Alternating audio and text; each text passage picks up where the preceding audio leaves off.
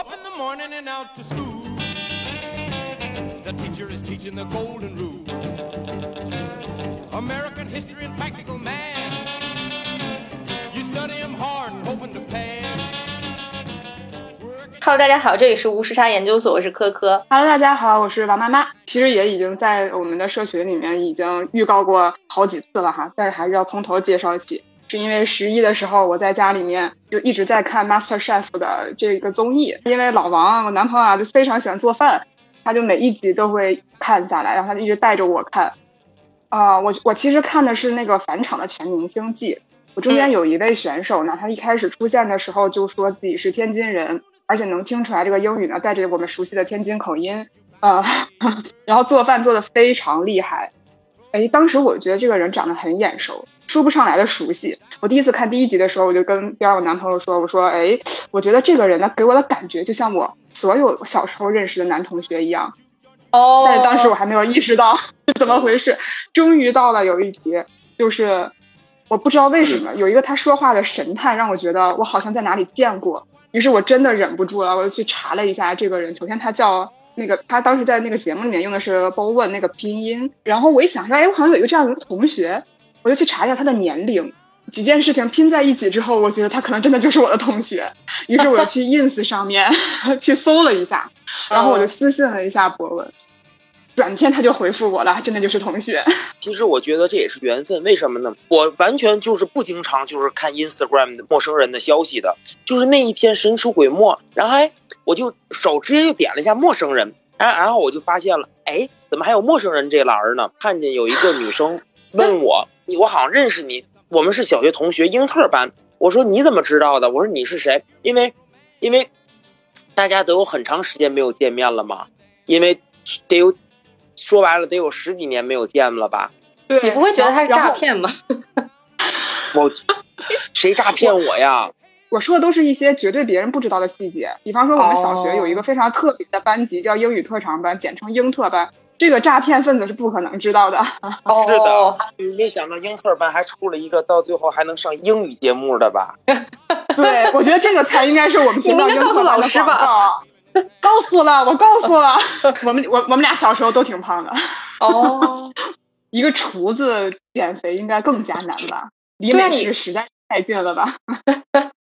是我需要品尝很多的美味，但是往往在我给客人做完这些美味的佳肴的时候呢，我好像就是吃的反而就是变得有点少了，因为我闻那种油烟嘛，还有平时做那些东西，我在视觉上和味觉上已经有了一些厌倦，但是为什么那个节目里面的其他厨子都那么胖呢？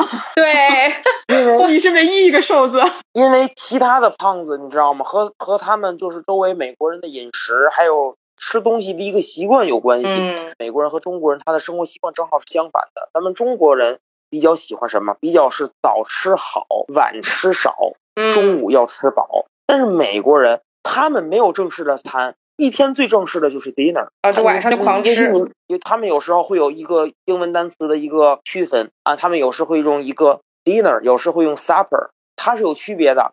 supper 就是相当于晚上就是正点儿，正点儿，比如说六七点钟吃的饭，八点吃的就叫 supper。我觉得英国人一般用这个的多，但是美国人都是哦，let's go have a dinner，都是一般都是用 dinner 这个单词。就是美国人的这一天当中，觉得最正式的一餐，大家都坐在一起吃的一餐，就是晚上的饭，而且吃的都是高卡路里的。吃完了就一窝，因为你上完班，你不可能吃完饭，你大晚上你去跑步去吧，然后再呼噜呼噜一睡，那你不胖谁能胖啊？晚上你这一天的饭全都等到晚上吃了，那谁受得了？是他们中午反而吃的比较少，中午我看有的时候中午吃的特别少，对，对的，中午吃的特别少。他们中午就是比如说能去吃什么就去吃什么，很简单，我吃一个 sandwich 和一个 chips，所以你晚上会比较忙是吧？因为一周只开四五六日，然后五点到九点，而且一天我只会接、对一天我不会超过接六个 table，我一天只接六桌，因为什么呢？因为大家来了的话都想见到我，对吧？我不但是一个厨师，但是我还是一个这个餐厅的经营者。作为一个做生意的人来说的话呢，如果说我想把它做到一个稳赚不赔的一个买卖，那么我就要比别人要多付出努力，那么我就要比别人要减减少开支，这是我的一个经营理念。就是因为有这口罩的原因，第一个是员工的短缺，能够按照你的想法去工作的人是一个很难找的人，一年两年的这种磨合期，我觉得才能找到一个比较靠谱的人。我觉得现在做餐厅最主要的是什么？是口碑。如果你的口碑坏了，你是用多少钱都打造不了的了。所以说，我现在做的就是这个餐厅也是很有特色的，说白了也是做的就是很轻松的。由于我的餐厅的价位还是比较高的啊，中高人群的一个接受范围内吧。所以说我只开这几天，然后晚上到九点，然后八点以后不再接任何的桌子了。这样的话呢，也让大家能够感受到这个，哎，这个气氛，也能让大家哎坐下来慢慢的去吃，不要着急。你看，你一般去什么其他的餐厅，他们管的不是你的一个就餐的一个感受，而是关注是他们能够挣多少，他们能翻桌率是多少。而我恰恰相反，我比较注重的是客人的一个用餐感受。对，哎，那你的餐厅是开在哪里啊？我的餐厅开在希拉法业普渡大学，因为我刚毕业的时候，我是普渡大学专业飞行系毕业的，然后我是二零一二到二零一六，我呃我二零一六年毕业的啊，嗯，然后毕业以后呢，我想去参加民航飞行的工作，但是后来我觉得民航飞行的工作呢，简直挣的太少了，我觉得对于我这么一个爱追求生活的人吧，爱生活的人，我觉得。完全就是达不了我那个那个标准，所以说呢，我就去参无意当中去参加了一个 Master Chef，就是这个厨艺大师。哦，所以你之前是做的民航飞行员的，对的。如果说没有 Master Chef，没有厨艺大师这个节目，我不会说是现在是一个厨师，我不会说现在我经营一家餐厅，这是永远不会发生的一件事。那你可能就随着航空业，对吧？开那个客机是吧？就是主就是这个专业是吧？哦，对，那也挺酷的呀，不是也赚挺多的吗？而且还能去去各地。因为美国飞行行业属于一个饱和状态，跟中国反而恰恰相反，他们找的是一个时机成熟的一个老机长，而不是找的是一个新的飞行员。如果说你愿意加入他们的公司，你必须从最小的公司开始去积累飞行小时，那么你的工资也是一个不可观的工资。如果说你靠这个工资，你根本就不可能买房，你根本就不可能买车，你只能过那种月光的生活。但是我是最不喜欢月光的生活，因为对于我来说，月光的生活根本不可靠的一个预测。没有钱真的是很可怕。然后无意当中，我参加了这个 Master Chef 这个节目嘛，觉得是一个挺好的机会。参加完了以后呢，我也就是抱着比较为国争光的态度去的，因为他们从来没有任何一个真真正正中国人登上美国的厨艺大师这个舞台。我愿意成为第一个，是是是，对，因为看你那个节目里面介绍，其实你之前好像出了车祸，是不是？对，你还看的还挺认真的，谢谢。对我之前出过车祸，出了一个很大的车祸嘛，因为我就是因为出了这场车祸，哎，就晚了一年毕业。我觉得参加 Master Chef 这个东西呢，就就就这个节目呢，我觉得不但锻炼了意志，而且就感觉到让我的人生呢也充满了一个渴望性吧。就是你不一定就是你学什么你就干什么这个对口的，不可能的。我就想看看我有什么不可预测的能力，我想用它去做我的一个试金石，我试一试。他们就问了我啊，英语不是你的母语，算不算你的一个弱势？我告诉他没有任何的弱势，只是你能够选择接受和不接受这个弱势。我说我来到 Master Chef 跟所有其他选手是一样的，不会说因为我不说。英语不是我的母语，而觉得我比他们弱了。我觉得我和他们是一样的。对那是什么契机让你对做饭这件事情感兴趣了呢？因为我们家，尤其咱们天津人，觉得厨师是一个很不好的职业。就是你上学上不下去了，嘿，去个厨师学校吧，去个新东方学个厨师学校吧，啊，都是这种，就跟蓝翔考技校那种感觉似的。我觉得我父亲是一名厨师，我做这个我也要告诉他，不要小瞧自己的工作。不要让大家对每一个社会上每一个职业作为一个，就是说白了，我比你强，我学习比你好，我的工作比你好。其实社社会上三百六十行，行行出状元。我想了，我无论说我放弃飞行也好，我不放弃飞行也好，只要有一颗恒心，我干什么都行。那你去参加节目之前，肯定是有一些就是自己基础的厨艺能力的积累吧？这些就是你是从哪里学习到的，或者是？你你觉得你就是为节目其实做过了哪些准备，你才有这个胆量去参加这个节目吗？我为节目没有做任何的准备，觉得做准备反往往就是不太能行。为什么呢？我觉得这个厨饭厨艺吧，你要如果真的喜欢厨艺，那是一个天天的积累。好家伙，你现包饺现香蕉，那可不行，不是这个意思。就是我现在这个上 Master Chef 了，我觉得是我平时喜欢厨艺，我爱找一些 recipe，我爱找一些哎视频去看。去研究，我觉得和我平时的这个爱好，我挺喜欢做饭的，我这爱好嗯是离不开的。嗯嗯，那那比方说，那你做的第一个菜就是那个狮子头嘛，那个那个有点像碎烂蛋的那个，对对对对，那个菜你你你为什么决定第一个要做那个菜呢？这个菜是有寓意的，哦，因为这个菜是我从小家里一过年，爷爷奶奶、姥姥爷爷最爱做的一道菜。我想把这这个最传统带到 Master Chef，把中华美食发扬光大。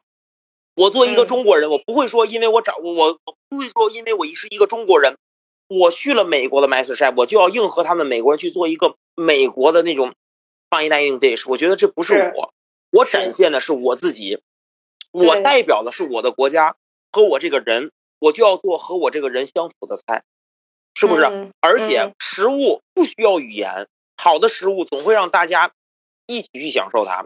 嗯对于一个没有经过这种专业系统训练的业余厨师来说，就虽然他也是一个非常平时也是会研究菜谱啊，也喜欢去实践的人，但是参加这个比赛需要就是补足哪些能力？这个是替我室友问的，他真的看了全季度的 Master Chef 和其他的这种厨艺节目，每天都跃跃欲试。你要具备的强大的内心。第二个，第一个没有了，第二个，你需要有耐心。第三个，你需要有四肢的协调能力。为什么说我说强大的内心我排在第一呢？节目综艺总是有剧情，你没有一个强大的内心，就会被伤害。所以说，强大内心是一个你必须具备的一个东西。无论说你是平常人还是艺人还是明星，你都要具备强大的内心，所以是有剧情的是吗？多多少少有点吧。那所以导师是真的是那么暴躁的，还是这也是有剧情包装的你是你说他们在？Gordon，就是 Gordon Ramsay，他是一个非常非常和蔼可亲的人，你都不能想象到他和电视上的反差有多大。他电视里真不是这样的。我我我经常记录他的那个非常精妙的讽刺，哇，太厉害了！像是那个最近在国内很火，像鸟鸟的那个脱口秀里面说到他外交里生，这个哦 Gordon Ramsay 说的比他还要形象。外交里生根本就已经是一个在这个厨艺节目里面很多年的梗。而且它里面还会补充什么这个羊生的插个脚就可以在草原上奔跑了，太毒了！我每次都觉得非常好笑，所以这个这个你看就是一个非常成功的节目效果。都是有人设的，没有人设谁还会看？他们该说什么话、嗯，都会都会提前知道的。我看你也参加了两个季度嘛，一个是第一季就是素人的那一季，然后后面是十二季里面就全明星返场的，就这两季，就尤其返场这一季是怎么找回你的呀？你当时是不是在跟那个第九季那个选手山妮卡是不是也在一起合作过？是合作过，但是现在就不合作了。他们返场是是节目组邀请的我，要如果不邀请我的话，我根本就不会回去的，因为我觉得可能五年前的我和现在的我完全是不一样的了，想法是不一样的了，可能我的想法更成熟了。我觉得现在我 focus 是是我的生意和我能够塑造的价值。我相信，如果我参加全明星季，他会再一次给我曝光率，我就去参加了，也是有我自己的一个私心的啊。所以就像比方说你跟我刚刚提到跟山下有合作呀之类的，就其实你跟你们选手之间的关系是怎么样的？是像节目里面有的时候有些剑拔弩张，还是说啊、呃大家就是同事参加同一个节目，就事后还会保持比较好的关系吗？没有同事，没有维持很好的关系，都是特别假。真的吗我 我没有说我特别真，我也没有说我是好人，我也没有说我是怎么样的样的。就在那个比赛当中，你如果是去交朋友的，你就是一个大错特错，都是互相利用、互相踩着爬上去的人，没有没有真正的朋友。尤其是一个 competition，尤其是一个比赛，交朋友交错地儿了。你交朋友，他要赢了一百万，他能跟你分吗？他不能。所以说，在比赛当中，我很清楚我自己的定位。你往那是干嘛去的？比赛去的，交朋友去的，不是，不是一个正式交朋友的地方。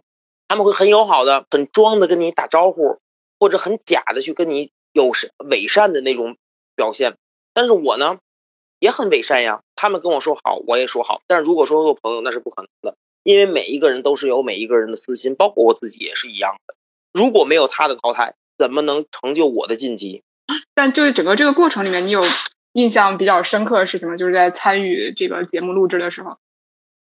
在我们去那个比赛之前，我们不都可以试做我们比赛之前要做的那个东西吗？可能我揉面的时候、揉的有点太使劲儿了，把腰给闪。所以说，你们看我第一集的表现的时候，我那个腰是完全就跟就绷绷着那种感觉，就是不敢动弹那种感觉。就我这腰就是因为车祸的原因嘛，就是稍微我真的就害怕我一下就比不了了，你知道吗？其实导演才给我安排到了最后一天的最后一组，在电视上呢，不是这么演的，它是打论顺序。对对对其实我的压力很大，我是我我是最后一组最后一个拿到二十强围裙的人，哦，就是其实没哦几个围裙了，对吧？就一个了，啊，我是最后一个被 announced 的，那个最后应该是最难的吧？就是也不难，想要你怎么都能要，不想要你你做出来花也不能要，你这做成花就可能说，哎呀，你的味道稍微不好，但是电视屏幕上的你能吃到味道吗？根本这是一个很难品尝出来的东西。啊，所以其实这个节目像谁能进啊之类的，能操作的空间还挺大的。每四个人每四个人排，你怎么就觉得他哎，正好这四个人还都是每一季的亚军？这不是排练，这不是都提前预备好的？那是什么呀？哪就这么巧啊？也说了很多节目的内幕，你刚刚也说到说那个作为唯一的中国人嘛，或者历史上从来没有过的中国人参加这个节目，你你有想过在这个节目里面怎么展现自己吗？这个你你是有考虑过的吗？考虑过节目为什么要我？你们知道吗？嗯，就是因为我 didn't speak perfect English，就是我不说的英语，就是完全就是特别 authentic American speaking，就不像他们美国人讲英文这么标准。他们要的就是我的真实，要的就是我是一个中国真真正正的中国人，从来没有历史上历史上从来没有人一个真真正正真真正正的中国人在这个 MasterChef 比过赛，我就是他想要的一个结果，要的一种效果，那我就配合他们去配合他们去，不就完了吗？那在菜品的选择上，你有想要呈现特别呈现的，或者跟自己身份有关的一些东西吗？那当然了，有机会就突突出民族自豪感吗，有机会就做咱们中国美食嘛。红烧狮子头拿到了围裙，而且拿到了 Joe 和 Gordon Ramsay 的围裙。第二道菜我做的是咱们的红烧东坡东坡红烧肉，嗯嗯嗯，差一点上了 Top Three。第第三个做的就是云吞，就是福袋云吞，哦，然后我上了那一集，我上了 Top Three，他们都觉得我做的非常好，因为我想把中国特色带给他们嘛。那你有没有担心过，就可能这些就是完全是中国传统食物这些东西，他们的接受程度可能不一定特别高？我当时没有想这个，因为我觉得，如果你是一个真正好的评委，我觉得你世界各地美食你都应该有尝过，才会有资格去当这个评评委。我觉得，如果说你是因为这个一个地域的情况下，你不愿意去尝试，或者说你我从来不愿意去尝试这个，或者说我从来没有尝试这个东西，我觉得你不配当一个评委。Gordon Ramsay 世界任何各各个地方都去过，中国的兰州拉面他都学过，抻抻拉面他都学过。嗯嗯这节目里面，或者是整个呃，大家在美国的呃厨艺或者餐厅体系里面，就中餐大约是接受度怎么样？就是尤其是特别是这种纯正的中餐，咱们不说改良的那种呃中餐快餐。接受度程度很高的。其实这也就是我在第九季展现了很多的我的弱项，很多在做其他国家类的，你看见我的时候展现的都不是我最强的一面，因为我没有接触嗯其他国家的这个餐食餐食，我只是觉得，哎，我中国菜，我觉得我 Asian fusion 这一点我做的很好，但是我知道其他的地方还是很少，所以说我参加过 MasterChef 第九季以后，真正也是开启了一个我学习之路的一个过程。参加完 MasterChef 第九季我之后，我一定要把所有的西餐我都学了。你所以说你在第十二季的看我的时候，对你看着我和之前的变化就是不一样了。对对对，是的，是的，我觉得这个真的非常明显。所以我想说，因为我看第九季结束的时候，其实 Golden 应该也算是给你发 offer 了嘛，就你实际上是嗯跟他真的有呃共事过嘛？你们这一季第九季是有导师制度的吗？不是，只是一个噱头，哦，是吗？就是哎，所以你们每一集每一集之间是就是都是住在就是都是住在酒店季每一季都住同一个酒店，同一个楼层。综艺节目都很假。综艺节目都很假，但是我们综艺节目是为什么？综艺节目就是娱乐性，如果没有娱乐，你还愿意看吗？但是只是说我们能采访 Bowen 是在美综，就中间有一个信息差。我们要是采访国内的，比方恋综的一些选手，他不会说这样的话，不会告诉我们这些。哎，那比方说你每一期要做的什么菜菜品，会先给导演组或者呃你自己的 PD 什么之类的去沟通一下吗？会有一点小小的透露，但是不会完全告诉。哦，那还是有一定真实性的啊，就是他们也不会左右你到底要做什么菜，对吧？是的，但是啊，当你打开那个箱子以后，就 Mystery Box 神秘箱子、嗯嗯神秘盒子以后，他会给你一个小时去思考你做什么菜呀。哦，那也是即兴的是吧？你之前都不会知道里面是什么东西。对的，即兴，但是他给你一个小时思考。哦，但是你可以想一个小时呢？对呀、因为我那个我我我每次因为看节目就被骗了，我每次都跟室友说，来，那个现在神秘箱打开，快想你要做什么，给你三分钟时间。原来你们有一个小时，像录节目的话，也是录一天这样的，还是会有两三天这么录？一集一天，嗯，嗯就是每一天都有人要离开。就是其实我因为每次剪辑出来的感觉，都好像你们最后三十秒钟都在手忙脚乱，看上去都完不成了，都都要完不成了之类的，就很像那种最后一分钟营救是吧？是吧对，但其实都是坐在那儿因为他做完了在那儿歇着，对吗？对，因为每次做完卸卸完以后，等到最后的三十秒，大家都来擦盘子，各种各样的忙活。我发现现在国内好像就是 copy Master Chef 的那些节目也，也也会在最后时刻就搞得特别紧张，这样增加一下综艺效果。最后三十秒是因为有的选手真的是做的太埋汰了，菜板上嘛都有，而且那酱撒哪都是，没法录最后三十秒，所以说得让我们出去，然后他帮我们把 station 都清理干净，然后以后再让我们三十秒。我以后再也没有办法看这个节目了，知道了很多秘辛。哎，那你你刚刚说跟那个选手可能大家就一般般，那你跟评委有什么保持比较好的关系吗？各回各家，各找各妈。但是节目其实对你本身也是有比较大的改变的，包括你刚刚说你开了一个餐厅是吧？也是因为做录完节目之后，你决定去开餐厅。对，因为我觉得我很有天赋。Gordon 确 Ramsay 实从来不给任何人一个 offer，包括冠军他都很少给 offer。如果他给给了我 offer，我觉得他觉得我真正真的是有潜力。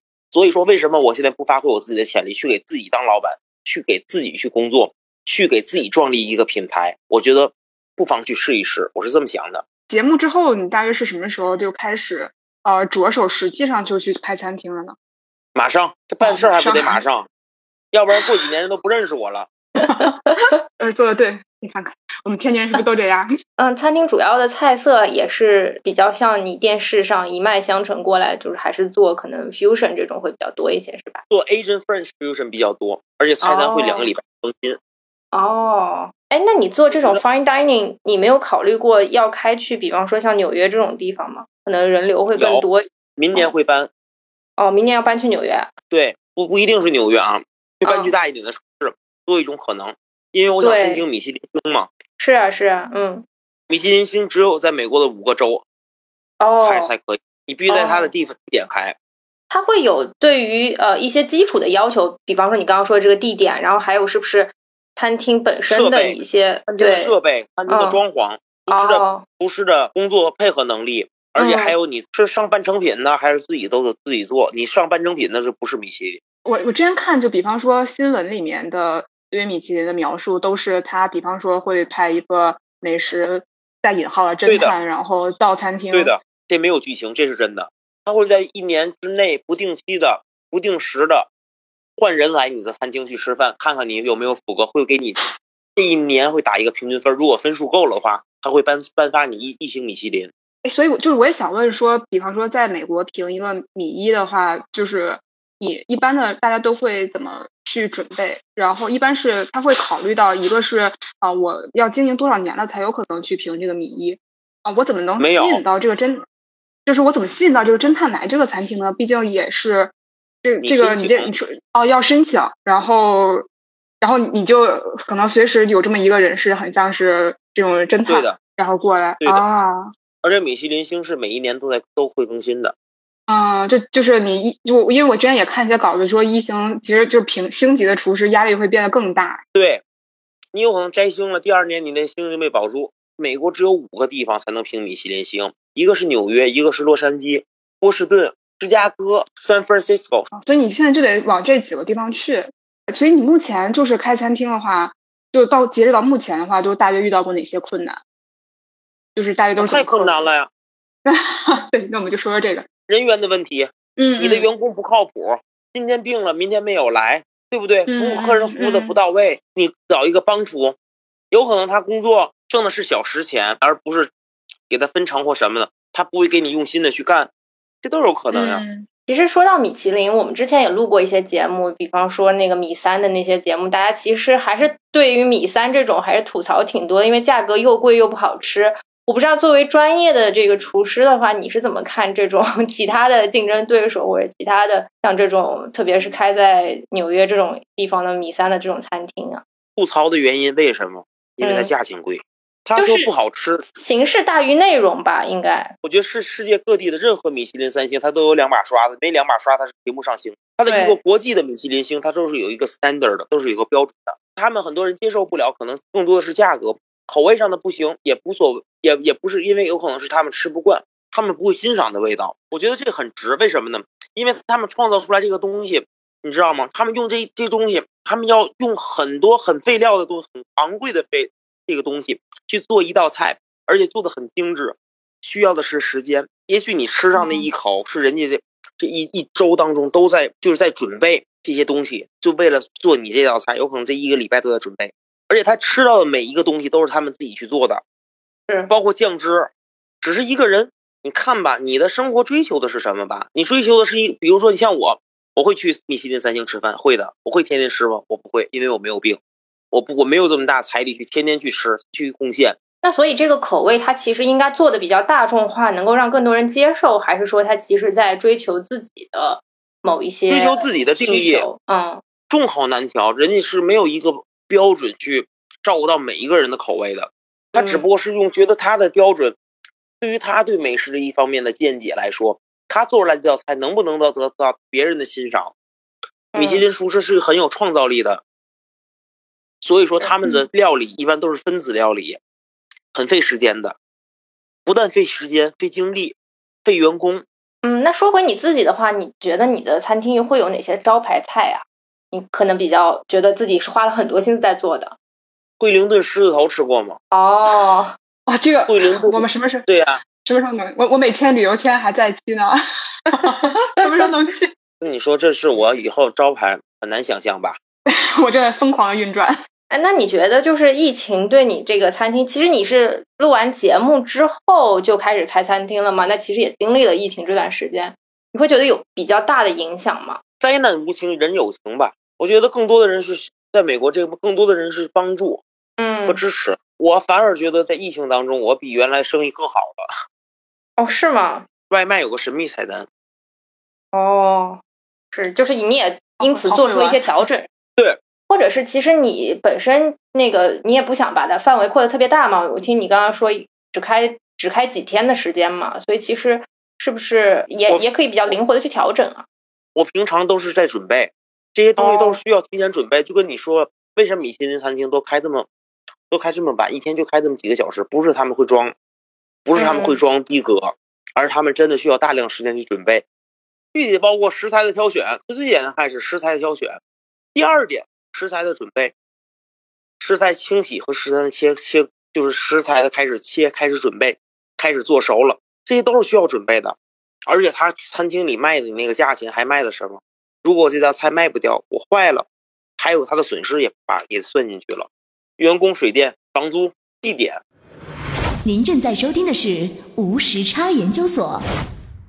无时差研究所的粉丝群已经开通啦！你只需要在微信搜索“无时差研究所”同名公众号，就可以找到入群的方法。添加无时差研究所管理员二维码，管理员通过后就可以拉你入群啦。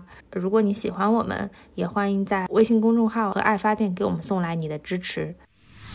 对，因为其实美国餐饮界是有鄙视链的嘛，就是可能法餐更高级一点，然后日料也会更高级一点。可能泰餐和中餐的话，中餐在 China Town，然后泰餐的话就可能是呃相对来说比较便宜的一些的。所以你知道为什么吗？是给美国人的第一印象。为什么法式餐就就便宜就贵，中国餐就非得便宜？是因为你刚开始来这儿做的中国人，你给美国人带来一个错误的想法，给美国人展现了一种错误的展现方式。如果说你把中国的东西做的高逼格了，那么中国的餐饮行业也会像法餐一样受重视，只是是没有对的人去做做对对的展示。对对这跟这跟地域性很，我觉得关系不大，主要是一个人展现了一个错误的理念和一个错误的展示，造成了至今都是这样的。那中国餐饮业复兴的重任就交在你身上了啊！我们下次去美国的时候得得去吃啊！对，我们下次去博博文米其林的餐厅啊，等你评上米其林的时候再来给我们做一期节目。好的，等我当网红了以后再给你们拍一期节目都可以啊。好的，你你现在已经是了吧？你你有特别想成为的某一个餐厅的样子吗？你说的这个问题特别好，也是现在一个人们最想知道的问题。其实，你觉得我现在你问我这个问题，我想象到我未来以后店是什么样子的，我当然能想象到了。但是你十年以后，你保证你对你这个店还是像当初一样的喜欢吗？我觉得不一定。我觉得我开餐厅一定要拉满逼格，嗯，进来的第一感觉就得是贵。是。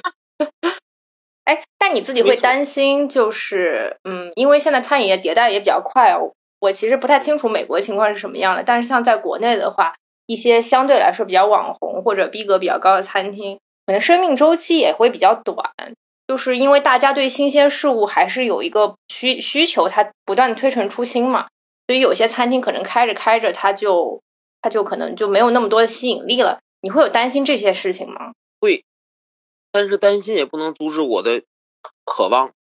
就跟我说到了，生意会有赚有赔，但是你能预期你投资一定会赚吗？很难做出判断，不去尝试永远不知道。我还年轻，好的，加油！使即使赔了，那又能怎样？重新开始呗。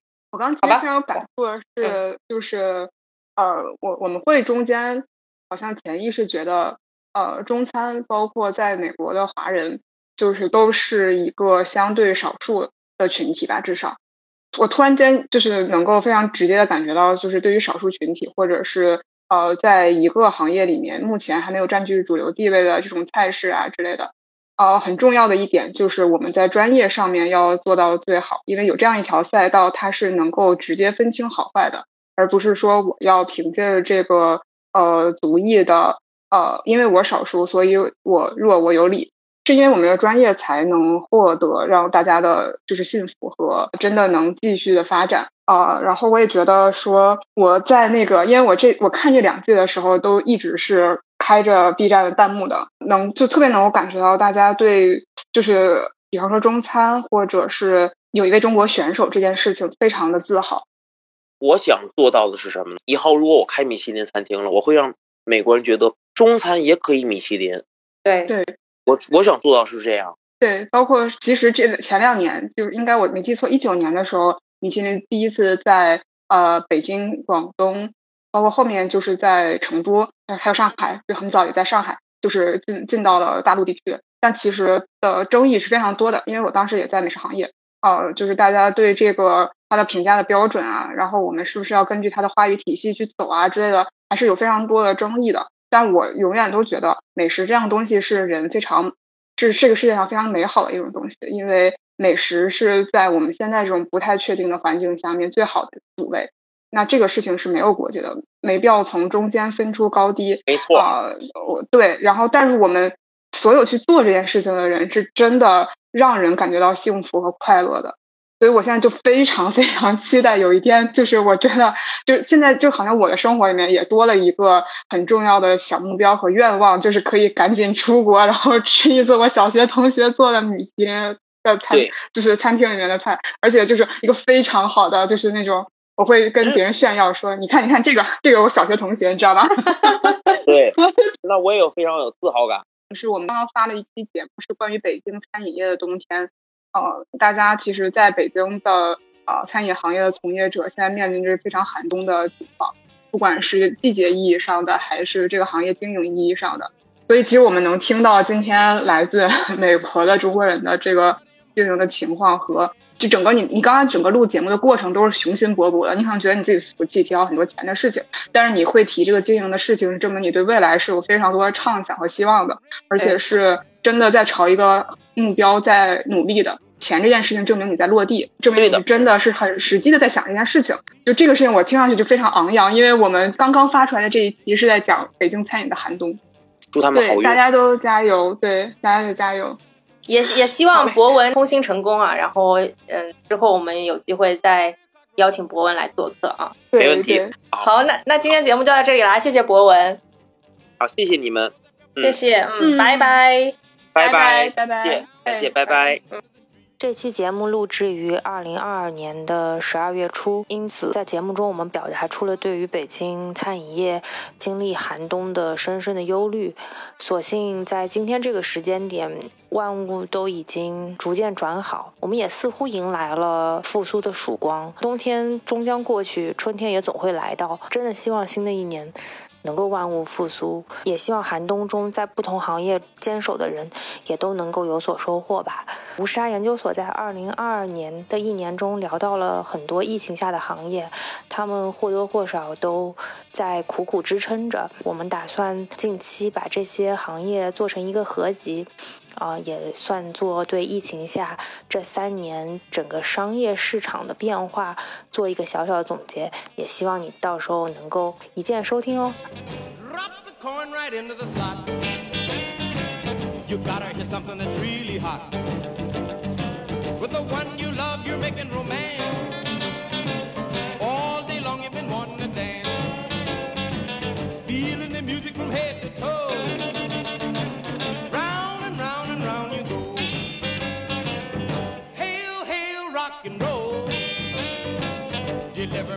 The days of old.